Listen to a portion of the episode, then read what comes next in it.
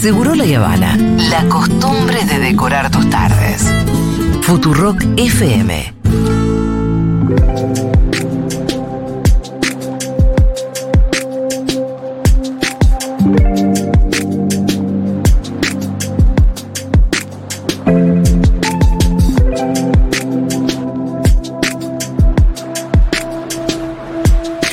Tenemos un invitado en la mesa para hablar de algunas cuestiones eh, y nos vamos a dar un ratito para hablar de Malvinas en clave campaña, para hablar también de Tierra del Fuego en general en clave campaña con Juan Rattenbach, que es abogado y secretario ejecutivo del Museo Malvinas, magíster en Economía Aplicada en la Universidad Torcuato y Tela. Y además de- con un apellido ilustre, Juan, bienvenido a Bueno, Segurola. Gracias. Digo apellido, a, mucha- a muchos de ustedes les sonará el informe Rattenbach. Sí. Él es el nieto Mirá. de quien escribió el informe Rattenbach. ¿Nos querés dar.? Porque si, si yo me pongo a resumir eso, voy a decir boludeces y vos lo vas a decir, saber contar mejor que yo. Bueno, el informe Rattenbach bueno, es el resultado de una comisión investigadora Sí, que surgió después de la guerra de Malvinas, fue creada por la dictadura y hubo una especulación política en esa época de creer de que esa comisión, que fue presidida por mi abuelo, iba a primar un espíritu corporativo sí, y que de alguna manera iban a tapar todos los desastres en términos de política exterior Claro. y lo que fue el rol de la Junta Militar durante el conflicto de Malvinas. Bueno, terminó saliendo tiro por la culata, presentó el informe eh, muy condenatorio con la Junta. Tu abuelo era, era eh, militar. Teniente general. Sí. ¿Y qué rol había tenido en Malvinas? No, ninguno. Ninguno. Pero Más que estaba. Claro, estaba retirado Sí. y era el más antiguo y de, y de mayor rango. Sí, Por eso, y al no estar vinculado con el proceso, por eso digo que había una sí, especulación sí. política de que, bueno, iba a primar la corporatividad. claro, y claro. Y, no tap- pasó. y tapar los crímenes de la guerra de Malvinas, ¿no? Claro, y sobre todo la mala praxis. La mala praxis, No nos olvidemos Mateo. que, eh, Sí. sobre todo es crítico de la Junta Militar, Sí. ¿no? De quienes fueron a poner el cuerpo efectivamente claro, en Malvinas. Y bueno, cuando lo recibe Viñón el resultado, decide archivarlo y recién se desclasificó en febrero del año 2012. Ahí conocimos al informe Rattenbach, que fue muy, muy, muy potente también en su momento. Sí, sobre todo en la época, en los 80, incluso hubo ediciones hechas por Sí. centros de veteranos. Ah, eh, mira, como informales. Claro, sí, porque, digamos, en el caso de, de mi padre, que fue como la generación de transición entre mi abuelo y yo. Que tu eh, hijo también militar. Sí, Coronel se retiró en Sí. el 70 en el contexto de los levantamientos de Azulio de la Barría, allá contra la NUCE. Y a partir de ahí se dedicó a la música, que era su verdadera pasión. en realidad. Rarísimo, la verdad. Sí, él era ¿Qué instrumento toca el coronel? No, él Rattenbach? tocaba el piano y era compositor Ah, de música clásica. El piano era un medio para un fin, que era Sí. componer. Eh, obviamente fue militar por imposición de su, de De su, padre, claro. Y bueno, cuando lo mandó a retiro la NUCE dijo, esta es la mía. Sí. Y bueno, pero él sin embargo preservó un- el ejemplar original que era de mi abuelo durante 30 años. Y como ese ejemplar... Del informe estamos hablando. Claro, se hicieron varios Sí, juegos. sí. El que era de mi abuelo lo conservó mi padre por 30 años, pero como él era militar retirado, el Código de Justicia Militar es competente para quienes son oficiales en actividad como retirados. Entonces hubo un intento de allanamientos para ver si recuperaban ese ejemplar eh, y no lo encontraron. Eh, y por eso también, en el caso de estos veteranos, eh, era del Centro de Excombatientes de La Plata, hicieron una edición medio clandestina porque a su vez de desclasificarse el informe en 2012, se desclasificó eh, archivos militares en 2015. Ajá. Dato que pasó medio por lo bajo. Y ahí se clasificaron informes de inteligencia de la década del 80, donde, bueno, monitoreaban a, a mi padre, a sus camaradas militares, Ah, a estos excombatientes en los 80. de los- no son tan luminosos como muchas veces se creen, digamos, ¿no? Pero bueno. Y vos, bueno, heredaste lo, el- lo malvinólogo, ¿no? De, de- de est- Claro. esta línea familiar. Claro, mi padre tuvo seis hijos, yo soy el sexto y el Sí. último, así Ah, que por una cuestión estadística alguien tenía que continuar Sí. con la causa, así que bueno. Eh, Bueno. después de la clasificación del informe, bueno. Cuando decimos malvinólogo, un estudioso de Malvinas, eh, un Malvinero me gusta más. malvinero. Porque es- tiene que ver también con la militancia Claro. de la causa. Esa sería la diferencia, no solamente un estudioso, sino también un militante Claro, de, la causa Malvin. de la causa Malvinas. Bueno, eh, decía que te habíamos invitado para hablar un poco sobre la causa Malvinas en clave un poco campaña y también de Tierra del Fuego, porque yo estuve leyendo algunos artículos eh, y entrevistas tuyas, Juan. Y bueno, ustedes en realidad entienden a Tierra del Fuego como Tierra del Fuego y las islas del Atlántico Sur y la Antártida como un solo territorio, ¿no? Eh, Y que, y que esa es la lectura que hay que hacer. Como vos no podés desprender de la importancia estratégica de Tierra del Fuego de Malvinas. Claro, exactamente. Bueno, como bien vos decís, eh, es la provincia, la provincia de Tierra del Fuego. Antártida e Isla de Atlántico Sur. Malvinas es una dependencia, si se quiere, de esta Sí. macro provincia cuya capital política es Ushuaia y su capital económica, si se quiere, en términos industriales es Río Grande. Y bueno, eh, desde el año 72, en esta transición de la NUCE a Perón, porque después Perón lo ratifica cuando vuelve a la Argentina, se crea este régimen de promoción Claro. económica, territorial de Tierra del Fuego, que bueno, cumplió 50 años el año pasado y que se firmó una prórroga eh, recientemente. Y que cada tanto siempre es vuelto a poner en cuestión, bueno, ahora obviamente desde lo- los liberales siempre van a decir que... Sí, pero al mismo tiempo con una performance de Milei repotente en la provincia. Sí, bueno, ya Claro, vamos a entrar eso- en todas esas, en todos esos asuntos. Bueno, a, a mí siempre me preguntan, bueno, ¿cuál es el problema que hay en Tierra del Fuego? Y siempre contesto, el problema no está en Tierra del Fuego, sino en Buenos Aires. Siempre donde se discute más Tierra del Fuego es más en Buenos Sí. Aires que en la propia isla. Eh, no casualmente en, en- en la ciudad de Buenos Aires, donde también es donde se encuentran los cuadros anti-Malvinas o desmalvinizadores. Sí. Eh, Igualmente, Juan, perdóname, pero Sí. esa aseveración ya... Hoy la podemos poner un poco... eh, hoy es más problemática. Es que hay una Porque la, correlación. digo, porque la propia población de Tierra del Fuego votó en masa a Milei, que Milei propone concretamente terminar con esa política que, como bien vos decís, tiene más de 50 años, ¿no? De promoción de la industria y demás. Claro, eh, la propuesta de mi ley es distinta a lo que sería el espacio Juntos por el Cambio. Hay- hay- ¿Cuál es la diferencia?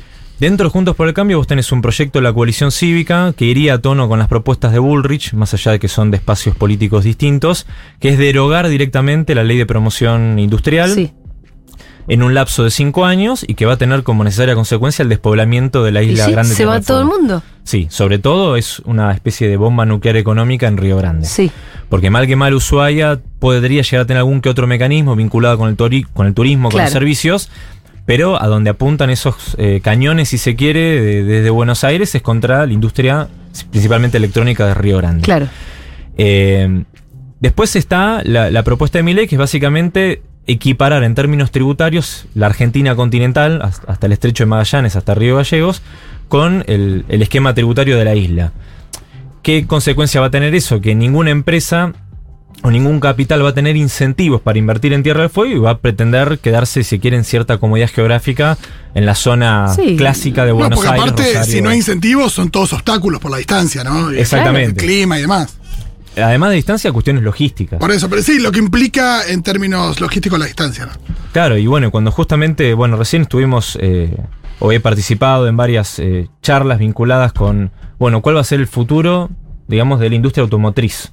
Pero no solo en la Argentina, sino a nivel mundial.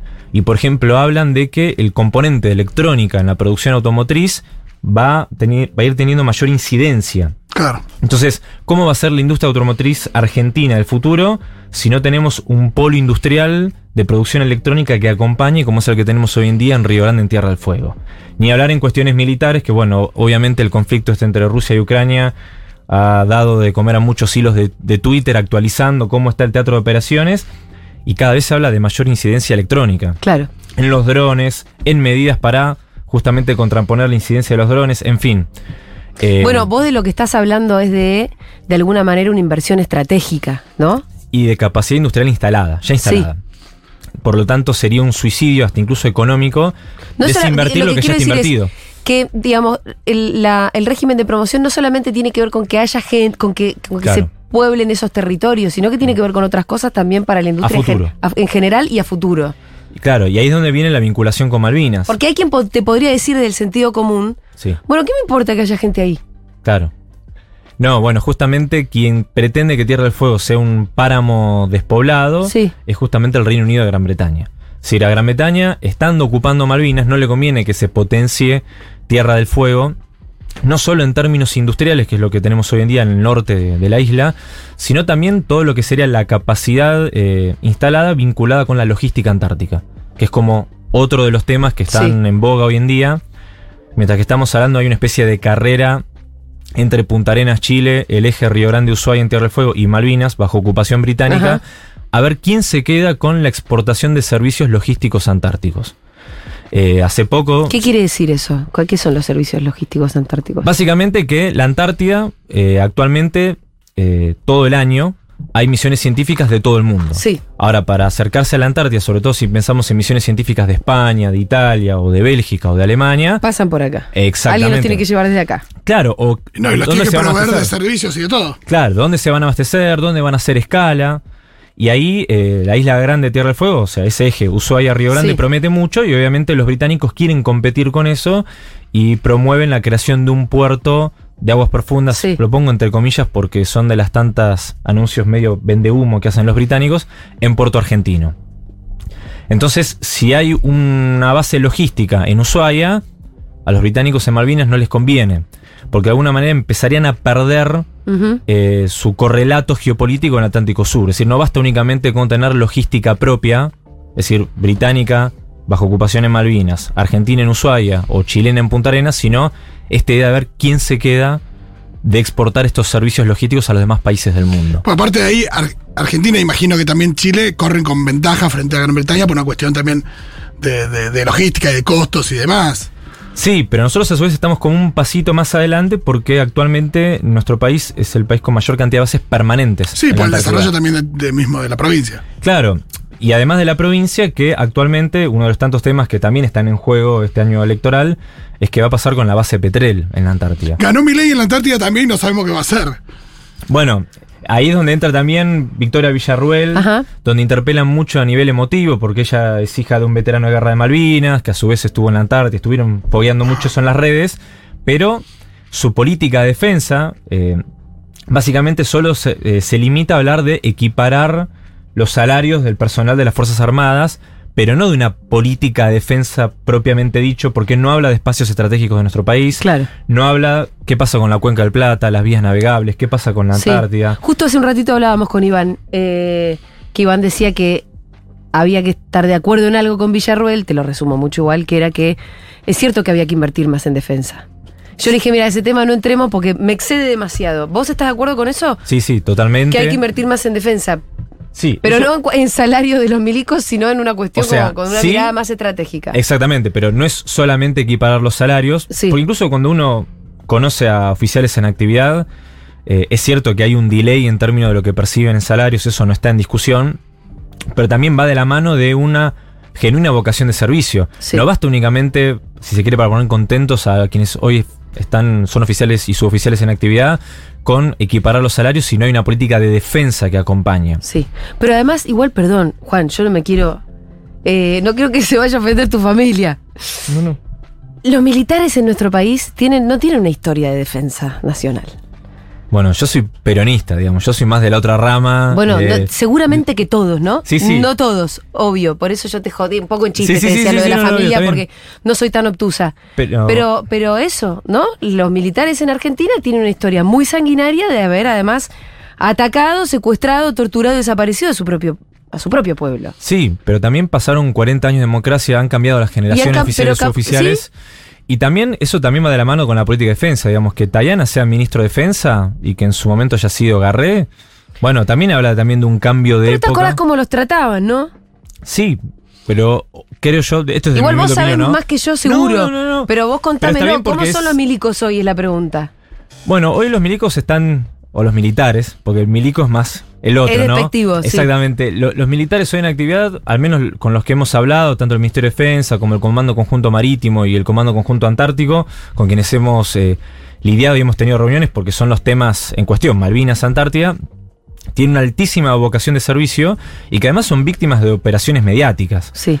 Eh, no de cierto sector, si se quiere, compañero, sino justamente operaciones mediáticas de, bueno, la coalición cívica, el Reino Unido y Gran Bretaña, con todo lo que fue este vuelo de la ONG Solidaire de Enrique Piñeiro, donde prácticamente le echaban la culpa al Comando Conjunto Marítimo de esta depredación china en el Atlántico Sur, cuando en realidad es todo lo contrario.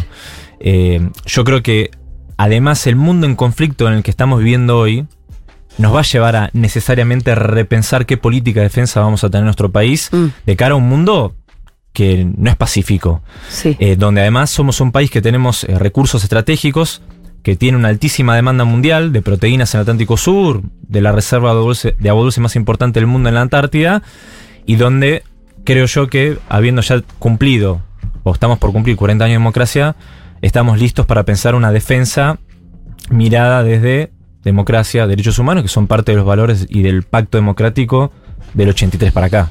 Porque con, con también como Victoria Villarruel siendo parte de, importantísima del esquema de Milei y también siendo parte de la familia militar, si querés, lo que trae un poco todo el tiempo en su discurso es un poco lo peor de todo eso, ¿no?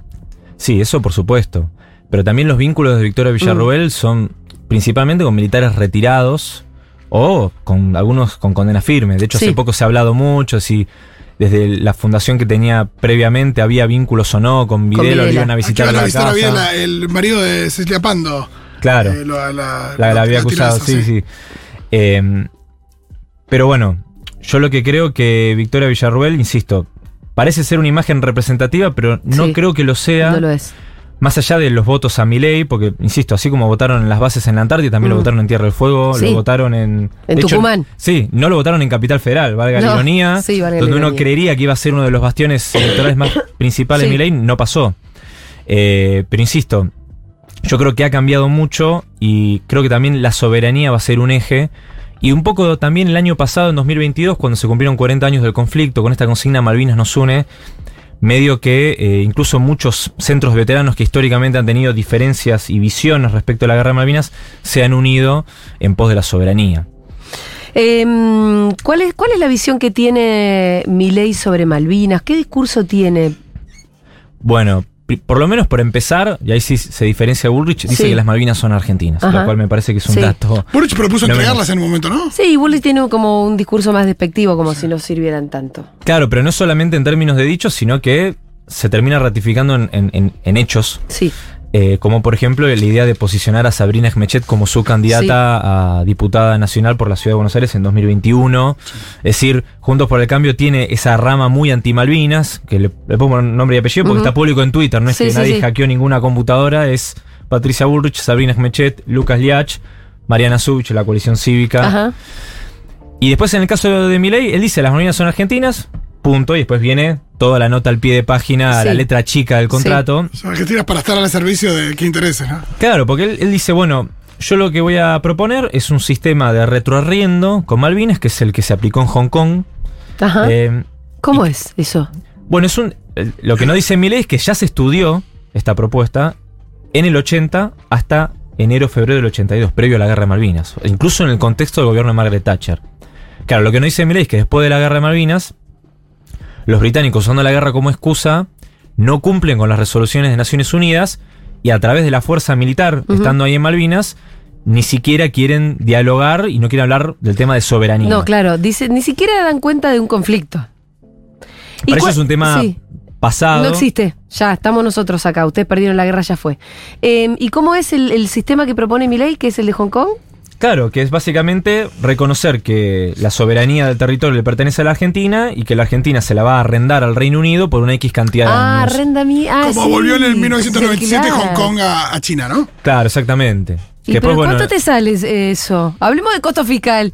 Bueno, eh, por empezar, a Milei no le atendería en el teléfono. ¿no? No. Por eso, prometer que Gran Bretaña va a atender el teléfono a Milei y va a aceptar esta propuesta es como prometer pobreza cero en 2015. Sí. O sea, es inviable. Más si tomamos en cuenta que la estrategia de política exterior que plantea Milei es vincularse solo con Estados Unidos y con Israel, que son neutrales en términos de la disputa de soberanía por Malvinas, y pretende romper relaciones con Brasil y con China, que dicen que las Malvinas son argentinas.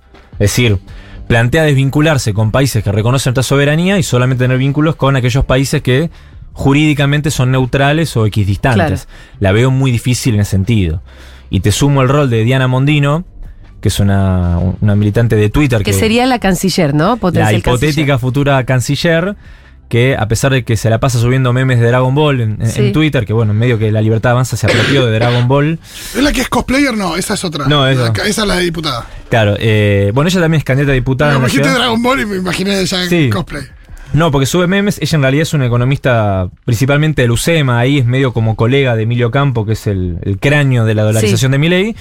Y a pesar de ser la hipotética futura canciller, nunca habló de Malvinas. Nunca, nunca. Nunca, nunca, ni siquiera Vos le un 2 de abril. rastreaste algo y nada. Nada, nada, cero. Hasta el día de hoy. O sea, que una persona que dice ser especialista en política exterior y que quiere ser quien va a conducir los destinos de la política exterior de la Argentina, no haya hablado nada de Malvinas, que es el núcleo de nuestra política exterior, como mínimo es raro. Como mínimo. Eh, volvamos un poquito a, a la discusión del, del valor estratégico que tiene toda la provincia de Tierra del Fuego. Eh, también a veces se la cuestiona desde sectores más progresistas. Sí. Yo te vi discutiendo mucho, por ejemplo, con la Fundación Fundar. Sí. que sacó un informe, yo la verdad que no lo leí, me lo puedes Sí. resumir vos con tus críticas incluidas, Sí. pero desde la Fundación Fundar uno no se imagina que la línea sea eh, la misma que la de Juntos por el Cambio o la de Milei, digamos, ellos no piensan nada de lo liberal. O sea, nada que ver con mi ley, pero Sí. con Juntos por el Cambio tienen puntos en común. Ajá. Sin ir más lejos, uno de los codirectores de ese estudio fue funcionario de Dante Sica, digamos, de lo que fue la Secretaría de Producción durante la época de Macri. Tienen puntos ahí en común. La única diferencia con el proyecto de la coalición cívica es que la coalición cívica plantea la derogación en cinco años Sí. y el estudio Fundar lo plantea en 11. Ok, pero es la derogación de la ley. Exactamente, y en términos de resultados, es nuevamente el despoblamiento de la isla de Tierra del Fuego. Y en todo ese estudio, que son 140 y pico de páginas, eh, además de que tuve la, la desgracia de enterarme de su existencia, porque bueno, siempre que aparece algo de Tierra del Fuego en redes, lo miro con mucho entusiasmo, Sí. porque digamos, me, me pone feliz. Bueno, está hablando de Tierra del Fuego, está hablando Sí. de mal. Bueno, veo ese informe que lo publicaron el 14 de junio, fecha que, bueno, es el cese de hostilidades, el Ajá. conflicto del Atlántico Sur, la guerra de Malvinas. Y en esas 140 y pico de páginas no mencionan ni una sola vez a Malvinas. Sí. Sí mencionan Tierra del Fuego y a la Antártida. Esto que vos decís, son inescindibles Tierra del Fuego de Malvinas. Claro, y aparte que en términos de estudio, Sí. eh, es un poco antiempírico, si se me permite el término, hablar de la provincia Sí. y diseccionándola geográficamente a gusto y a piacere para que las premisas me coincidan con las conclusiones. Claro, porque Ajá. ahí eh, todo, todo este rol estratégico que vos, que vos mencionás, incluidas Malvinas, incluida la Antártida, si vos hablas solamente de la isla, eh, claro, pierde mucha fuerza el, el discurso. No, sobre todo porque vamos con el tema de inversiones, ¿no? Porque siempre se habla de que el régimen de promoción industrial se traduce en un déficit fiscal Sí. y que por lo tanto es un gasto para el Estado Nacional, por ende para toda la Argentina. Sí. Bien. Ahora, lo que no mencionan, entre otras cosas, es, por un lado, de que no es tan fácil invertir en Tierra del Fuego, porque el nivel de, est- de estratégico, de espacio estratégico que es, no es que solamente es para nosotros, los argentinos y Un las territorio a poblar. Claro, sino que en realidad es estratégico para todos los países del mundo. Mm. Voy a un caso concreto que lo citamos en la nota que respondimos con Juan Pablo de Luca en, en la página de OCIPEX. Eh, hubo varios proyectos de inversión chinas en Tierra del Fuego y que fueron vetadas. Y ustedes van a decir, ¿vetadas por quién? ¿Por el Poder Ejecutivo Nacional? ¿Por el Poder Ejecutivo Provincial? No, por el Comando Sur de Estados Unidos. Es decir, forma parte de la política de exterior, estamos hablando a nivel ya muy fino, donde el Comando Sur eh, había, se había pronunciado de que estaba en contra de que hubiera inversiones chinas en Tierra del Fuego. Y sin ir más lejos, salió hace poco un proyecto que ¿Y terminó por siendo... qué uno se pregunta por qué el Comando Sur le importan las inversiones que haya en Tierra del Fuego? Bueno, por varias razones. Primero que nosotros necesitamos desarrollar ese polo logístico antártico en, en Tierra del Fuego. Ahora, nosotros no tendríamos ningún problema en que nos ayudara en términos de inversiones de infraestructura Estados Unidos, Sí. ¿no? sobre todo tomando en cuenta nuestra delicadez eh, económica. Sí. No es que estamos en, en No estamos 2007, sobrados. 2010, claro, como para empezar a invertir en infraestructura Sí. de defensa. Pero ¿por qué Estados Unidos no, no contribuye con nuestra logística de defensa? Porque comprometería su vínculo político con Gran Bretaña en Malvinas. Entonces decimos, bueno, China se ofrece a invertir, porque sí, China tiene un caudal y un excedente, pero Estados- Estados Unidos dice no, con China no. Entonces no nos queda otra, en el caso de Tierra del Fuego, de inversión nacional. Claro. No hay forma. Porque las invers- la inversión extranjera directa en Tierra del Fuego está condicionada por este tablero geopolítico a nivel mundial, donde no está exento de impugnaciones eh, de lo que significa esta disputa entre Estados, Estados Unidos, China y el rol de Gran Bretaña en Malvinas. Em, Juan, ¿qué hay para agregar? Ya tenemos poco tiempo. ¿Qué cosa te parece que em, es importante subrayar? ¿Algún Y- candidato habló- dijo algo? Sí, Massa. Ajá. Mirá. Bueno, mira. Massa, eh, Todos los caminos llevan a Massa últimamente. Claro, bueno, esto es dato, no, no es una opinión, digamos, objetivamente hablando, eh, Massa es quien rompió el silencio con Malvinas, eh, coincidentemente con una defensa del régimen de promoción industrial de Tierra del Fuego, lo hizo en C5N, donde... Claro, pues imagino, perdón, imagino que en el marco de los ajustes, del ajuste y de la presión del, del fondo y demás, eh, se podía poner en duda. Claro, obviamente no es que el fondo por ahí sabe a ciencia cierta que hay un régimen de promoción industrial en Tierra del Fuego, pero dice, bueno, corten por acá. Bueno, y, y más a lo que planteó en, en esta entrevista que hicieron en C5N es que no hay que cortar por ahí por una cuestión estratégica, que Sí. mira hacia Malvinas, que mira hacia la. Antártida. Ah, todo. ¿Se todo, todo, sí, lo dijo en, en, cuaren- en 40 segundos, Sí. se dijo todo. Pero bueno, de cara a la campaña, se viene quizás próximamente un debate presidencial. Sí, eh, exigir a los demás candidatos a que hablen de Malvinas y que también se sinceren sí. de cuál va a ser su estrategia de política exterior en relación a Malvinas y qué es lo que verdaderamente proponen. Em, habría que, yo pregunto, a ver si los gobernadores, em, el gobernador, digo, de Tierra del Fuego, los intendentes de ciudades como Río Grande, Ushuaia, se tiene que poner un poco la militancia también al hombro, porque no puede ser que se haya votado tanto a Milei ahí, ¿no? Y Realmente que- no puede ser que la gente, o sea, e- está cualquiera, pero no, lo venimos diciendo y con todo respeto, la gente no tiene por qué estar en el finito todo el tiempo, pero saber que la existencia misma de tu ciudad, de tu provincia, eh, depende de la próxima elección y votar a tu verdugo ya es mucho, ¿no? Sí, es mucho. Bueno, a- Es acá mucho. hace poco en este mismo lugar entrevistaron a, a una persona que habló de ese tema, de que ha primado, digamos, cierta bronca. Sí. Eh, incluso utilizó la frase emoción violenta, ¿no? En términos de votos. No sé quién, quién dijo. De Moreno, Ah. Ayer Moreno, eh, que estuvo acá hace, Sí. hace muy poco. que El domingo que- pasado El domingo pasado que justamente habló de ese tema. Pero bueno, eh, pasado, si quiere, la bronca de las PASO, que también por ahí las PASO Sí. se presta un poco como un ensayo Ojalá. electoral. Tiene que, sea primar. como solamente me descargo ahora y después voto bien. Claro, ¿no? Porque no o con solo- otra racionalidad, ¿no? No, sobre todo porque Tierra del Fuego es una, o sea, la isla, eh, sobre todo Río Grande, es una ciudad muy malvinera. Muy malvinera, donde no está muy pendiente la Sí. ciudad de qué es lo que pasa en Malvinas, no solamente de la cuestión industrial y de los puestos de trabajo.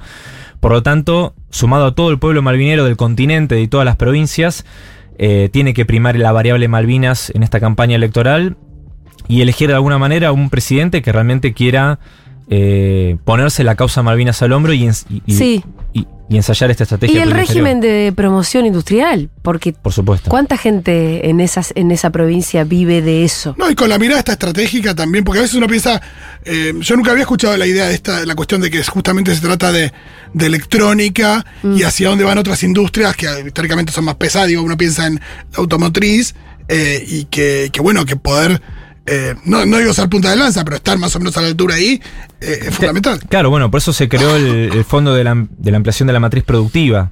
Digamos, la capacidad Claro. industrial instalada de, de Tierra del Fuego tendría las capacidades a futuro de poder ser un eslabón fundamental de la industria auto- automotriz, como ya lo es con el campo porque producen silobolsas, Claro. como ya lo fue durante la pandemia con la, la fabricación de respiradores artificiales. Eh, en ese sentido, desinvertir y despoblar es, diría yo, una propuesta de lesa patria, ni más ni menos. Bien, muchísimas gracias. Estuvo acá Juan Rattenbach, eh, Malvinero. Malvinero. Malvinero, y con eso resumimos eh, un poco de qué se trató esta conversación. Gracias por haber pasado por acá. No, gracias a ustedes.